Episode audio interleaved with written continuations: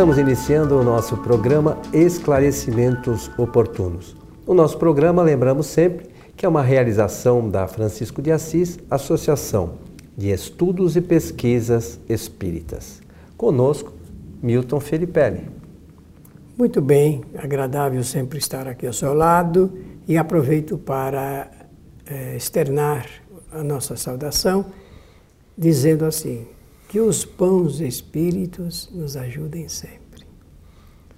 Ô Milton, nós recebemos uma, um questionamento aqui que a princípio parece uma coisa assim meio simples, mas é, se a gente se detiver à questão, é, ela é extremamente importante sobre diversos aspectos na nossa vida né? tanto quando encarnados quanto no mundo dos espíritos.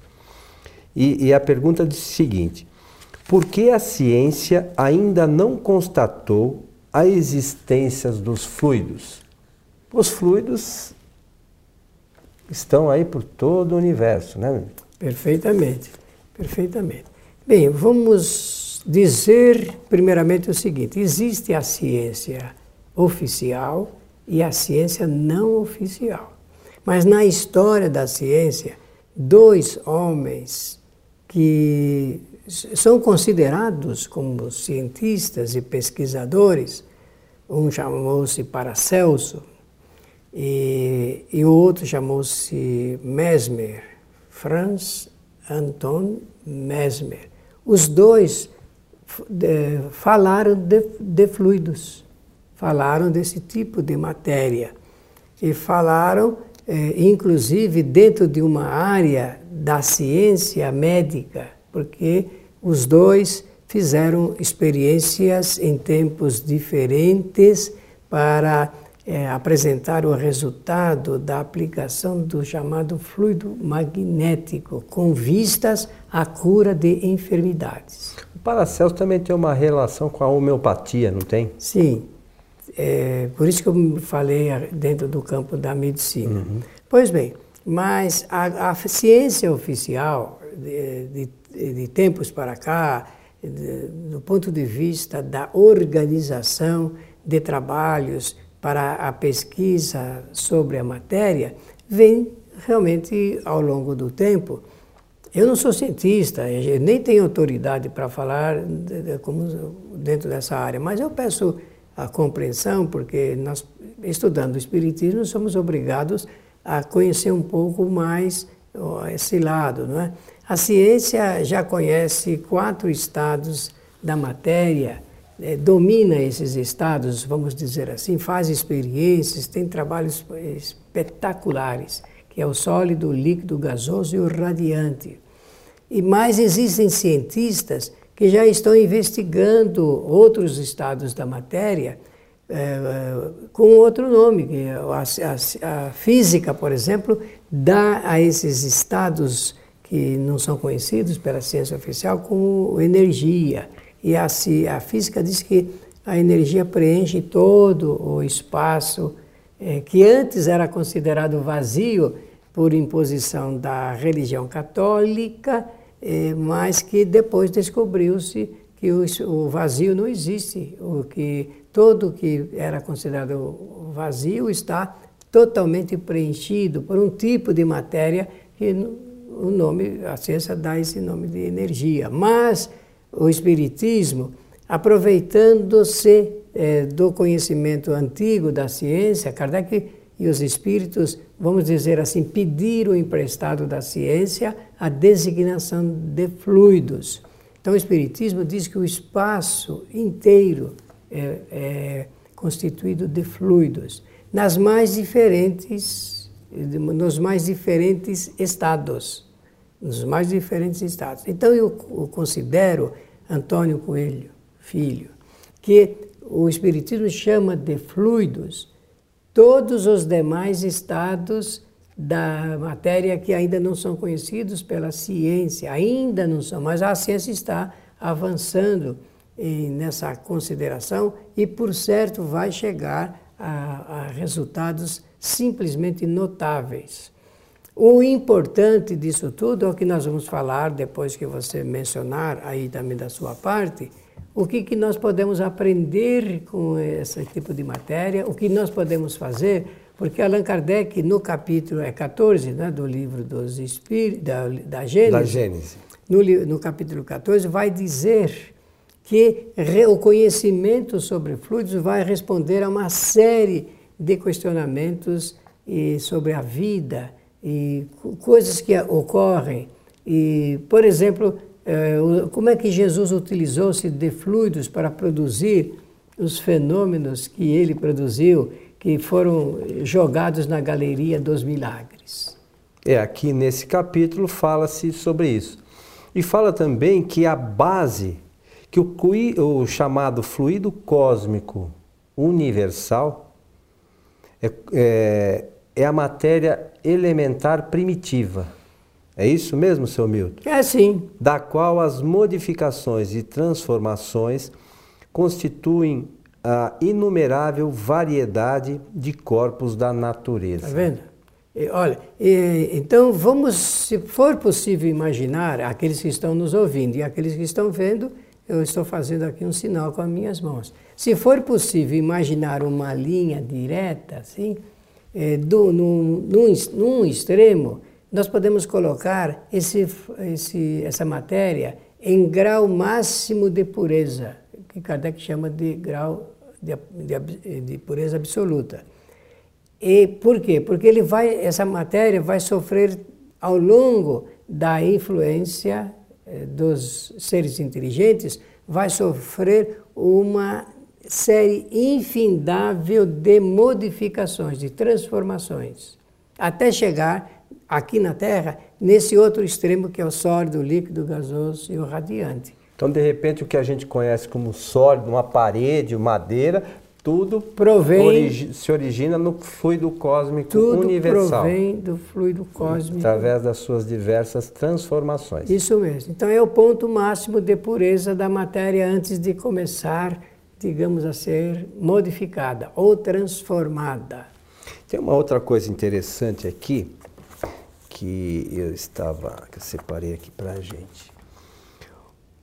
Os elementos fluídicos do mundo espiritual escapam aos nossos instrumentos de análise. É o que, porque que a pergunta é feita é a pergunta, nesse, é, dentro desse teor. E a percepção dos nossos sentidos também, feitos para a matéria tangível e não para a matéria etérea. Aos que pertençam a um meio de tal modo diferente do nosso, que não podemos julgá-los senão por, uma, por comparações tão perfeita, perfeitas quanto aquelas pelas quais um cego de nascença procura fazer para si uma ideia da teoria das cores. Muito bem. Então, quando nós usarmos esse termo, fluidos, temos que entender que estamos falando de um tipo de matéria, ou de muitos tipos de matéria, estados da matéria, que a nossa ciência ainda não, não conhece. Por ser é, matéria, é, nós vamos aprender com o Espiritismo, dentro dessa ciência espiritual fantástica que é a doutrina espírita, que o espírito ele age sobre os fluidos através do seu pensamento. O que, que, o que significa essa palavra age sobre os fluidos? Significa que pensando o espírito, ele reúne, aglutina os fluidos e dá a eles qualidade. A qualidade dos fluidos em um determinado ambiente está na razão direta da qualidade dos pensamentos de um ou mais espíritos. Então, vamos, vamos dentro do que você está falando, vamos, vamos pensar se o meu raciocínio está certo. Imagine assim: se eu tenho um pensamento negativo com relação a alguém, eu reúno alguns fluidos aqui e esses fluidos de alguma forma podem chegar e atingir alguém? Pode, pode. Se Negativamente vai... ou positivamente? Tanto faz. Então é isso que eh, a doutrina espírita diz, que o espírito ele incide sobre os fluidos faz a sua reunião, a sua aglutinação e dá uh, a eles uma certa qualidade. Da mesma forma, o centro espírita, se quiser fazer, vamos dizer assim, um atendimento à, à, distância de alguém que esteja necessitando, seja por enfermidade ou algum problema até de ordem espiritual, com esse mesmo, com esse mesmo método, pensamento, pensamento lógico. lógico, pode chegar e atender e, a, uh, e essa pessoa receber os fluidos. Mas tem também a questão da pessoa estar apta ou estar receptiva para tanto claro. no caso negativo quanto positivo, a pessoa precisa estar receptiva para receber isso, né? Claro. Ou então ter condições eh, de criar uma refração, ser refratário àquele tipo de encaminhamento fluídico que está sendo feito. Por exemplo, se o encaminhamento ele não é bom, ele é prejudicial, se a pessoa conhecer que, que ela pode agir com o pensamento, ela vai criar um anteparo e não receber essa má qualificação dos fluidos. Mas eu veja do outro lado também, Milton. Vamos imaginar, uma pessoa manda um e-mail para o... Ô Milton, estou precisando de boas vibrações porque eu não estou muito bem. Se você faz essa, vamos dizer assim, esse pensamento e a sua vontade encaminha isso, a pessoa para receber também precisa estar receptiva, porque se ela não tiver receptiva, ela não vai receber essa, essa influência boa, né? E está na razão direta do, do, da forma como ela pensa. Pensamentos bons atraem bons fluidos, ou cria, aglutina e qualifica-os. Pensamentos de dúvida, de incerteza, de ódio, de ciúme, de raiva. E outros afins, né? Claro, a gente precisa falar por quê? Porque tudo está dependendo da maneira como nós pensamos. Então eu costumo dizer assim nas palestras, Coelho, é, como é que são os fluidos da sua casa? Isto é, que qualidade tem os fluidos da sua casa, ali no, no lar, dentro de casa? Bom, depende, para responder a pergunta, tem que fazer uma observação de como as pessoas pensam. Numa casa em que os pensamentos são positivos, alegres, saudáveis, otimistas, os fluidos são o quê? Tem essas qualidades. Mas numa casa em que as pessoas são derrotistas, são amarguradas, sofredoras, e pensam o mal, desejam o mal. E aí nós podemos é, pensar também nos locais de trabalho, Isso, também é assim. Por extensão. Por extensão a, a tudo que Vamos, nos envolve. Não existe, aonde alcançam os nossos olhos, existem fluidos. Qualquer lugar. Mesmo onde não alcança, né? É, mas é, é, é bom falar assim para ficar mais fácil a visualização. Então, dentro do automóvel, na rua, todo o espaço ele tem fluidos. E nós vamos pensando. Na medida do nosso pensamento, os fluidos por onde a gente vai andando vão se qualificando obviamente, a partir do momento que o espírito deixa de pensar em alguma coisa, aquela aglutinação fluídica se desfaz. Quando eu uso essa expressão aglutinação fluídica, eu estou querendo dizer o seguinte: aquela composição atômica desse tipo de matéria. Tá? Porque fluido é uma tem uma composição atômica. Agora, deixa eu falar uma coisa. Vamos aqui pensar junto, Milton. Me ajuda aqui. Imagine o seguinte: eu estou andando pela rua com pensamentos negativos. Outras pessoas também andam pela rua com pensamentos negativos. Esses pensamentos de alguma forma se reúnem e criam uma atmosfera. Sim, com certeza. A somatória da, eh, dos individuais, dos indivíduos, a somatória forma o coletivo. E isso pode, de repente, você chega no ambiente, do nada se sente mal, não sabe nem porquê, mas parece que alguma coisa ali não está muito bacana, né? Olha, eu penso, com, vou falar com um certo cuidado, mas gente, nós temos que ter essa manifestação. Imagine uma grande, um grande número de pessoas reunidas num estádio de futebol, por exemplo, que parece que fica mais fácil transmitir o conhecimento todas aquelas pessoas estão pensando. Só que num jogo, por exemplo, onde existe a vontade de uns e a vontade de outros, o que ocorre é que alguns querem ganhar e os outros também. Então, é, vejam que coisa interessante se a gente pudesse fotografar aquela qualificação fluídica, a gente viria ali duas fortes massas ou correntes uh, se antepondo devido à vontade de, de uns e à vontade de outros. Interessante, né? Muito.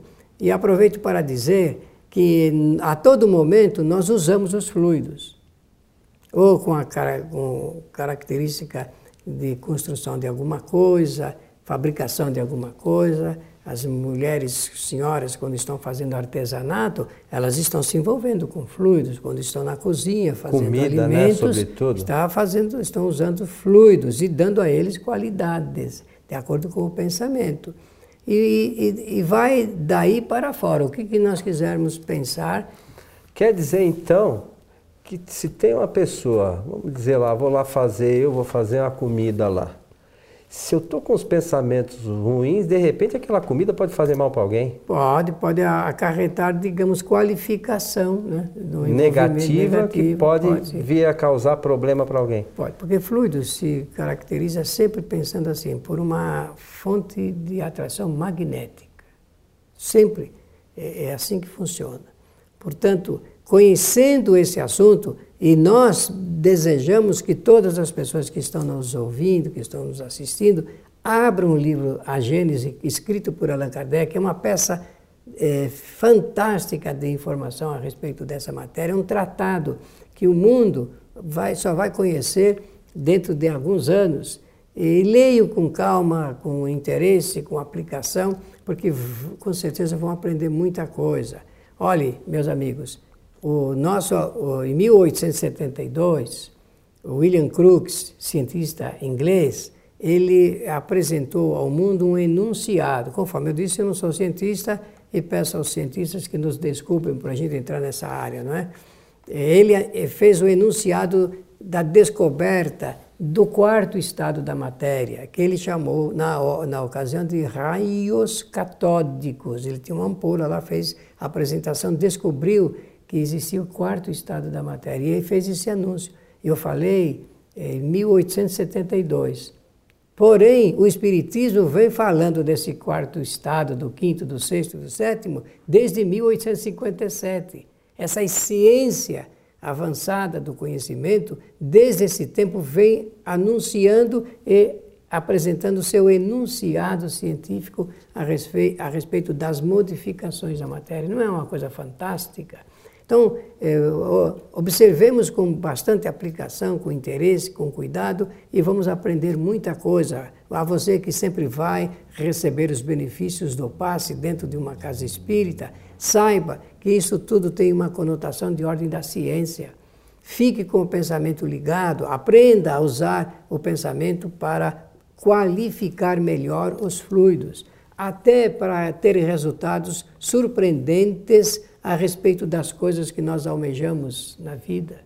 Vai se encontrar com alguém, vai ter uma decisão numa entrevista, aprenda que através do pensamento você pode chegar no local antes, pode fazer ali um trabalho com pensamento de ordem fluídica e dar uma certa qualidade para os resultados do seu trabalho. Vamos dar, fazer isso também nos restaurantes que a gente for almoçar. Vamos ver se o cozinheiro está de bom humor, né, meu? Claro. Quando chega lá, a gente não comer uma comida claro. muito. Ou então aprender a fazer a modificação com o pensamento. Nós, nós, temos que ter defesas, né? É, nós, tem pessoas que se transformam invisíveis aos olhos das outras pessoas. O que, o que vem a ser isso? É o trabalho que se faz com o pensamento do ponto de vista fluídico e as pessoas, não é que se tornam invisíveis, as pessoas não estão vendo, está nublado ali. Quantas vezes você procura uma chave que deixou, tem certeza, você está sozinho em casa, deixou a chave em cima de algum móvel? Eu tenho certeza que eu deixei a chave aqui, agora eu olho, no, onde está a chave? O que, que é isso? E pode ser até essa nublagem que se faz fluidicamente e a gente não vê o objeto e assim por diante. É, ou algum espírito que quer brincar com ou a gente muitas ou vezes. Pessoas né? à ou distância. pessoas à distância também, né? Também. É algo assim bastante interessante para a gente pensar e sobretudo com a leitura do livro A Gênese, como você mencionou. Este é o capítulo 14. 14. Né? Então fica a sugestão de leitura para os nossos amigos. Meu amigo Milton Felipe, estamos chegando ao final de mais um programa Esclarecimentos muito Oportunos. bem, é sempre muito agradável falar desse assunto e aproveito então para desejar a quem nos ouve, a quem nos assiste, que os bons espíritos nos ajudem sempre. Eu gostaria de lembrar aos nossos amigos que no nosso site espiritismoagora.com.br, onde nós temos lá 37 videoaulas preparadas pelo nosso companheiro Milton, lá existe, quando, eu não me lembro quantos programas são que fala de fluidos. Ah, Milton. se não me engano, no mínimo três. Três programas que falam sobre o tema para aqueles que queiram se aprofundar um pouquinho nessas questões, entender um pouquinho mais de como essa, esses fluidos atuam no universo e em nossas vidas também, né, meu? Isso mesmo. Então, a você que esteve conosco, o nosso abraço e até o nosso próximo encontro.